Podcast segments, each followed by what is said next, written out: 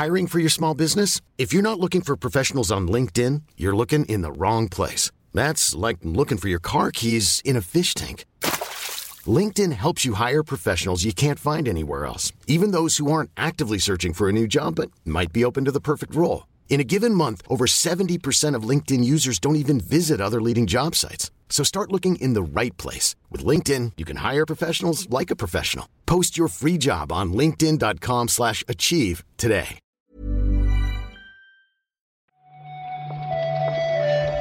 Días, bienvenidas, bienvenidos a esta nueva recarga activa. Vamos hoy con la del miércoles 14 de diciembre, que servirá, como casi cada día, para repasar la actualidad del videojuego. Hoy con Víctor Martínez. ¿Qué tal, Víctor? ¿Qué tal, qué tal, qué tal? ¿Te imaginas que hiciéramos hoy la del jueves 15? Pues- y mañana la del miércoles 14. Te- Pues igual día- podríamos, ¿eh? Un día podríamos intentarlo. Yo creo que acertaríamos como mínimo la mitad de las noticias. Sí, alguna del Duty, ¿no? Para Claro. ir a- sobre seguro y Con esto de las concesiones, yo creo que nos podemos inventar un par. sí, algún juego de Ubi que sale en el Steam. Eso también. Igual, alguno. No sé, algún juego que se retrasa en es. Switch, El cosas así. retrasito. Exacto. No, eso es un poco lo, ¿no? de lo que va este podcast al final. Sí, sí. Hoy no es una excepción, ya lo veréis.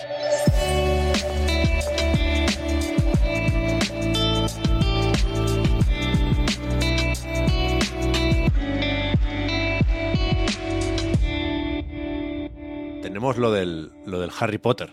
Se llama Hogwarts Legacy, el juego, pero a mí me cuesta mucho. Porque nunca sé si es apóstrofe S, ¿sabes? O, o no. Ah, Hogwarts. Claro, Hogwarts Legacy.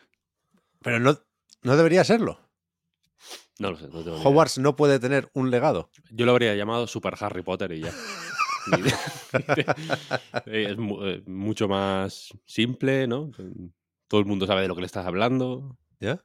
Tiene un toque, joder, pues casi nostálgico, ¿no? Bonito. La cuestión es que este Hogwarts Legacy, el esperado eh, título de Avalanche, tenía que salir después de varios retrasos. ¿eh? Este juego a mí me gusta recordar que se anunció para 2021. Imagínate. Ya ves. Pero acabará saliendo. Apuntad. El 10 de febrero en PlayStation 5, Xbox Series X, Series S y PC. Hasta aquí, eh, según lo previsto. Pero ayer se anunció que el resto de versiones, las que podríamos considerar de anterior generación, esas se retrasan entre un poco y mucho. Sí, por un lado está eh, PlayStation 4 y Xbox One, que salen en abril, 4 de abril, ahí está. 4 de abril, efectivamente, y eh, la versión de Nintendo Switch, que aquí, pues, eh, entiendo que lo de lo que se puede, podría considerar anterior generación, lo dices de esa forma tan enrevesada por la pobre Switch, que está ahí un Sí. poco entre dos tierras, Sí. pero la cuestión es que se va al 25 de julio. Cuidado, ¿eh? Cuidado, cuidado. Totalmente de vacaciones. Quiero decir, Warner ese día no responde los mails. Te, te- te los, va- te los van a rebotar. Entonces, no sé qué, qué pasará aquí. Creo que no hemos visto nada de esas versiones del juego. Entiendo que todo lo visto hasta ahora en States of Play y compañía corresponde a la versión de Play 5, que además hay acuerdo promocional. Y yo creo que no queda otra que mal pensar. Lo siento mucho, pero cuando han pasado antes este tipo de cosas, pues suele ser para que no molesten a las mejores versiones del juego, ¿no? Y no ensucien ni la conversación, ni el Metacritic, ni, ni todo eso. Sí, sí. No. A falta de mayores explicaciones, no supongo que no queda otra que. Pues que tirar de meroteca, efectivamente, y interpretar estos, estas nuevas fechas de esa manera. Mm, Las versiones de Play 4 y Xbox One, bueno, entiendo que. Yo qué sé. Pueden ser un poco menos preocupantes porque de hecho ha habido juegos intergeneracionales que han sido muy tochos en Play 5, por ejemplo, Sí. y muy tochos en Play 4. Eh, sí. No hace falta irse a algo de War Ragnarok, por ejemplo, que creo que es un caso reciente y, y- y claro de eso.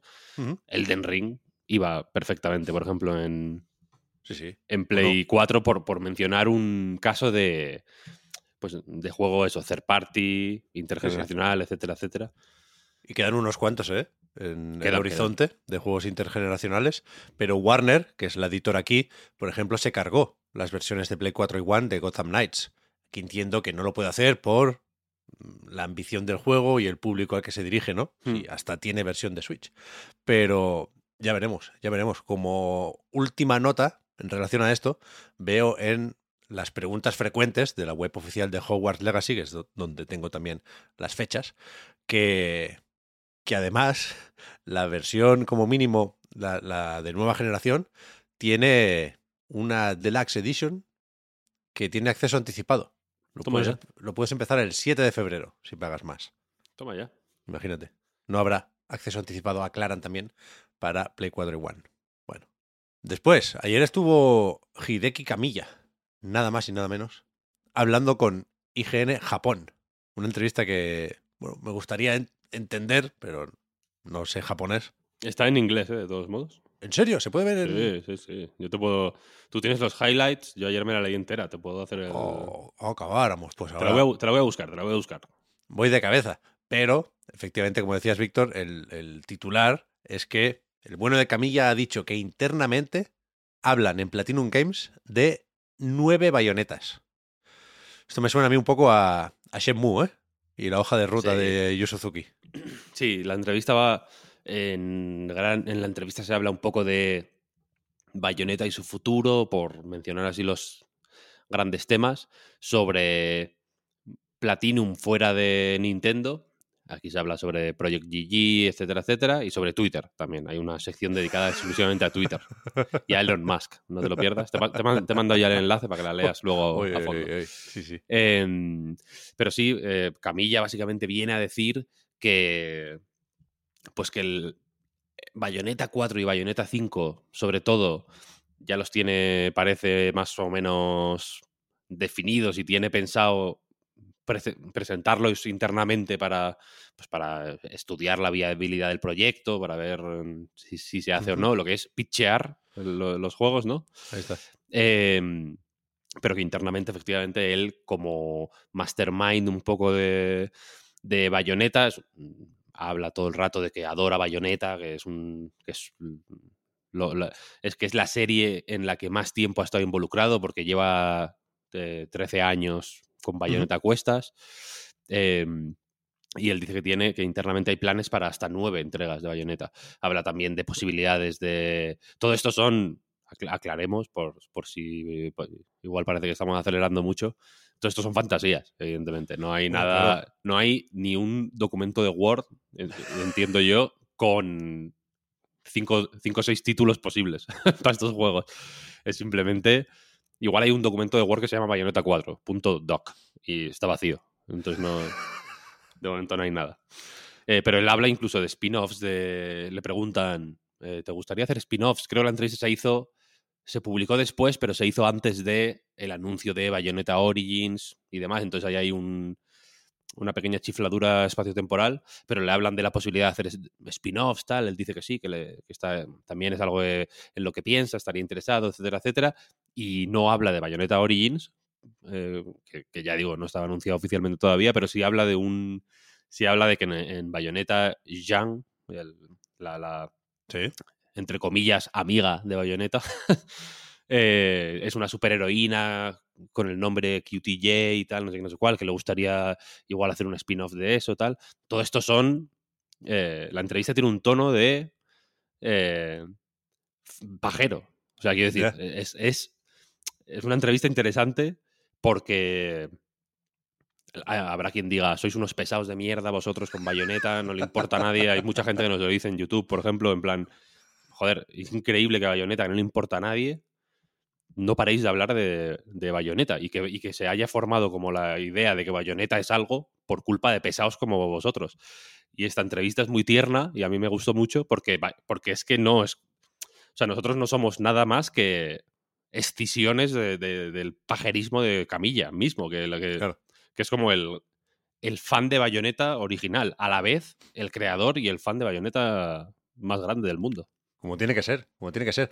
Aquí supongo que merece la pena recordar que aunque Camilla no dirige ni Bayonetta 2 ni Bayonetta 3, estaban Hashimoto y Miyata para eso, él en principio está con el Project GG, que yo no sé si lo veremos algún día, pero que él sí escribe las historias igualmente, ¿eh? el guion de Bayonetta 3 es Hmm. por supuesto de Hideki Kamiya. Sí, sí, supervisa y por lo visto supervisa eh, todo el Claro. desarrollo. No es una. es- no sé hasta qué punto tiene la última palabra sobre todo lo que ocurre en Bayonetta, porque de hecho habla en la entrevista de que le gusta dejar cierta libertad a la gente para que exprese sus ideas, que habla de, por ejemplo, en Platinum eh, buscan a gente que, que él pone un ejemplo de este eh, quiere un personaje que Camilla llega y dice quiere un personaje con la ropa negra y que quiere que, que la persona a la que le pide eso se pregunte por qué tiene que tener la ropa negra, qué significa la ropa negra, qué representa, si es la mejor decisión, tal, tal, tal, y que al final, eh, a la hora de presentar ese personaje con la ropa negra, le diga, mira, mm, lo he pensado mucho y, este es y tiene que tener la ropa roja. Y le presento un personaje con la ropa roja y que, y que sepa defender esa, esa decisión, ¿no? Que, que contraviene directamente la, petición explícita de su jefe, quiero decir. Entonces habla de un poco de esa libertad que le gusta dar. Y otra cosa que me gustaría reseñar aquí es que aunque Platinum abrió hace poco oficinas en Tokio, Sí. eh, o sea, otro espacio físico en el que trabajar, quiero decir, en la entrevista esta habla de que, eh, sobre todo con Bayonetta 3, el desarrollo ha sido muy telemático.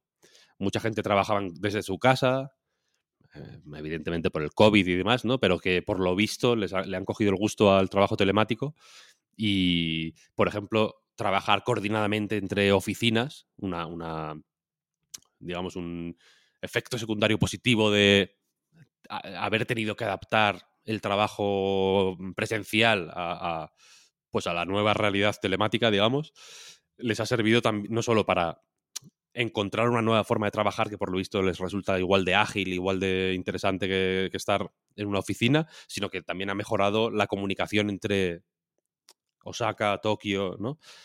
Eh, y también, y, por- y por lo visto, por esto, por este motivo, por esta mayor agilidad de las comunicaciones en el desarrollo ah, desde casa, parece que están descartando la posibilidad de abrir un estudio fuera de Japón, que, que es algo que, que venían planteándose un tiempo, vaya.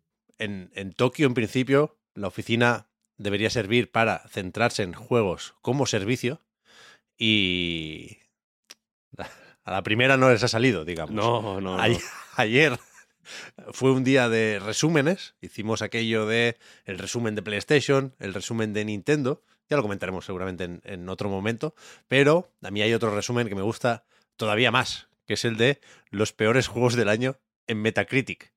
Y ahí efectivamente está Babylon's Fall, pero ni siquiera es el peor, ¿eh? Tiene dos por encima o por debajo, según como lo mires. Me... Es, interesante la lista, ¿no? Es una lista de los 10 peores juegos de 2022, efectivamente. El primero es Postal 4, la cuarta entrega de Postal. No sé si os acordáis de Postal, pero efectivamente salió una cuarta entrega este año y por lo visto es terrible, no lo, no lo he podido jugar. Pero lo guapo, y perdonad que lo exprese de esta manera, es que el puesto 2 y el puesto 3 están ocupados por estudios muy tochos. Ya ves, ¿eh? Porque efectivamente el, el tercer peor juego del año es Babylon's Fall de Platinum Games. Por lo demás, el mejor estudio de videojuegos del planeta, vaya. No, no tiene nada que ver que est- estar en. sacar el peor juego del año, ¿no? En, re- en realidad. Si, a- si acaso le hace que sean mejores, ¿no? Tienen Es esa generosidad de poder sacar el mejor, Bayonetta 3, y el peor, Babylon's Fall, fíjate. Pero es que el segundo peor juego del año es Crossfire X, que es de Remedy. Ya ves, ¿eh? O sea, que quiero decir que no es de cualquiera. Que es Remedy, ¿eh? que son los del puto Alan Wake, que son los del Control, que son los del Max Payne. O sea que. Telita aquí.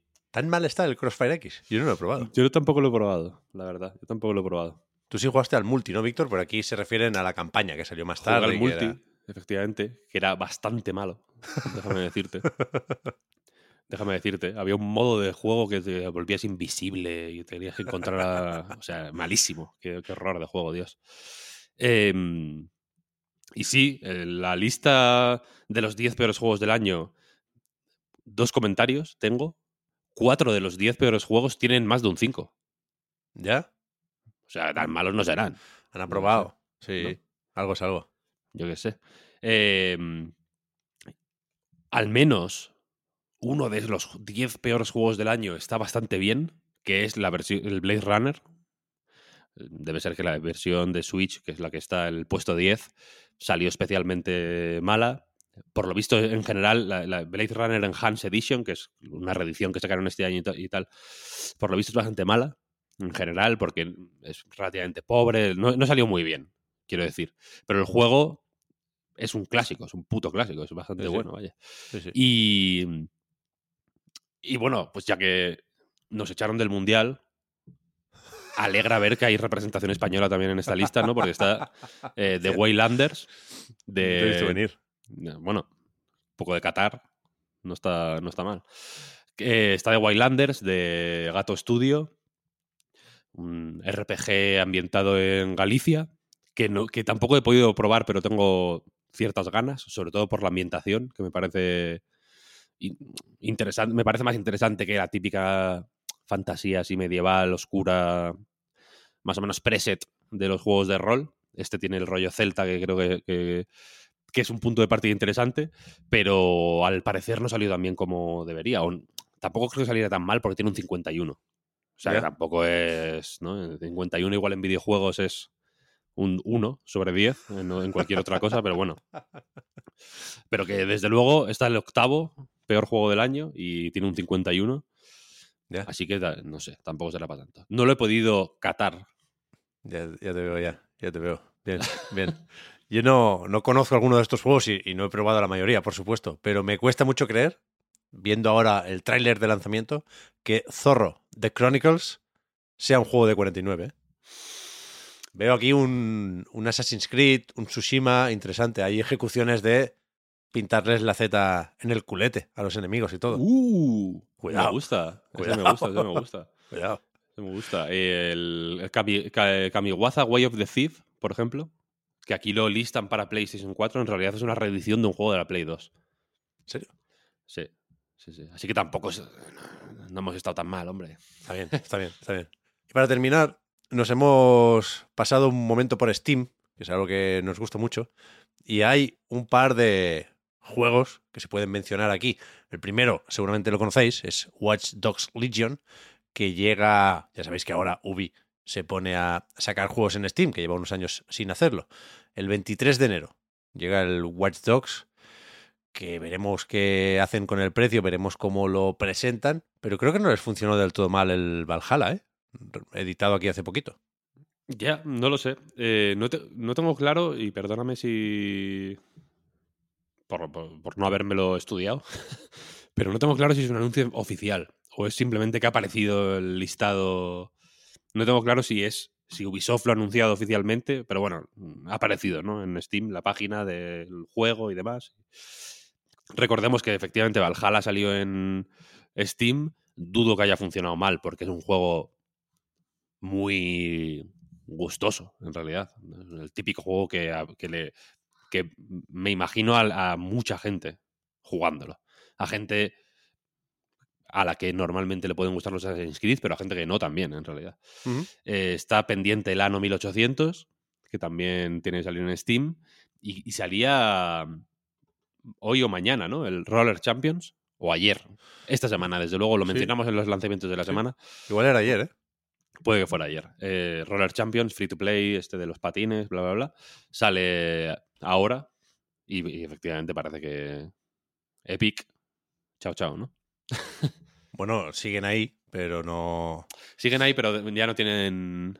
eh, ya, ya no parece interesante, interesarles tanto la tienda de Epic como para hacer que los juegos suyos sean exclusivos de, de Epic, aun teniendo ellos un launcher propio, recordémoslo, vaya.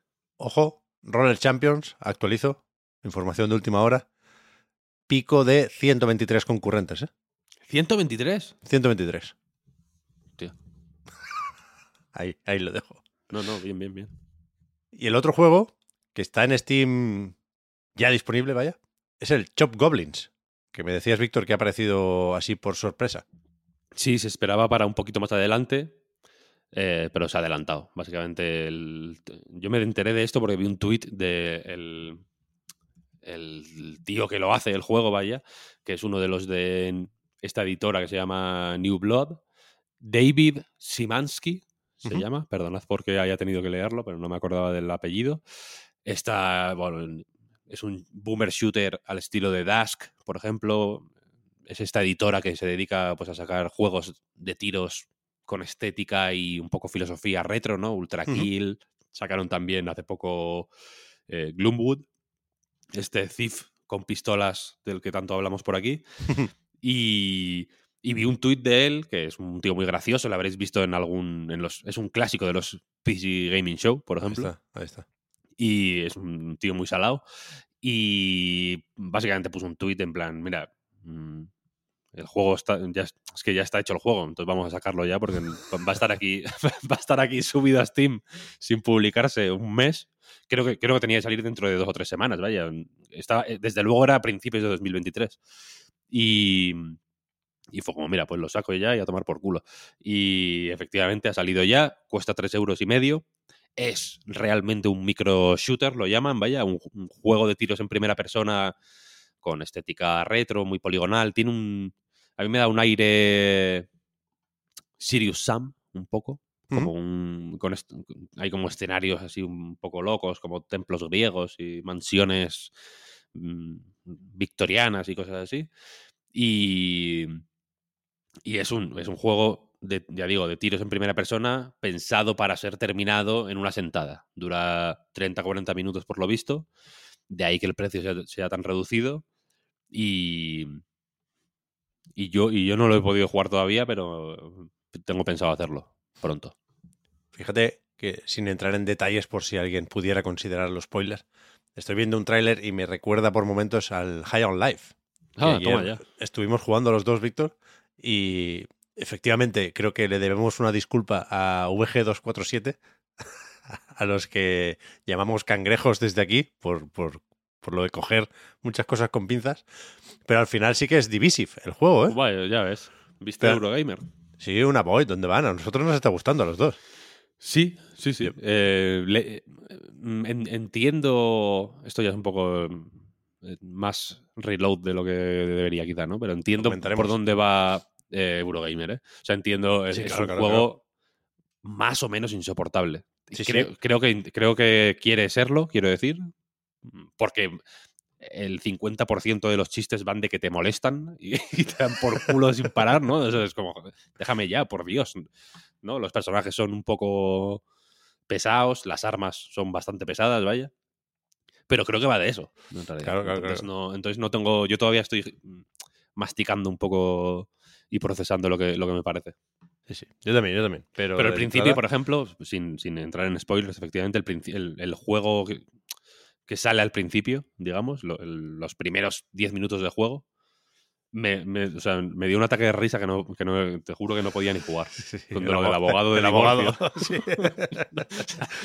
me, me, hizo muchísima gracia. Sí, sí, a también, también.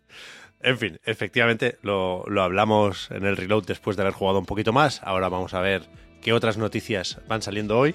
Y en principio, si no apostamos por los experimentos espaciotemporales que comentábamos antes, mañana comentamos estas noticias de hoy. Muchas gracias, Víctor, por el repasito de esta recarga activa. Y hablamos ahora. A ti, Pep. Hasta luego. chao. chao.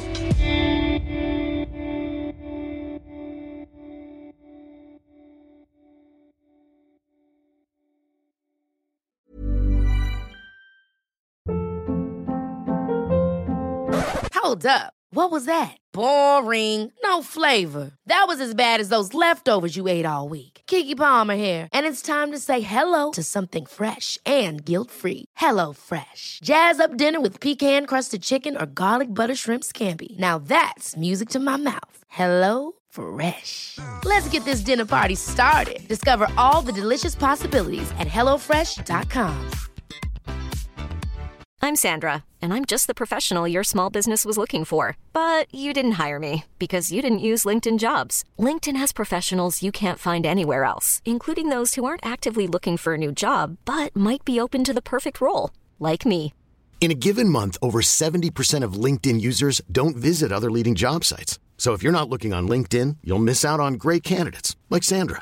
Start hiring professionals like a professional. Post your free job on linkedin.com slash achieve today.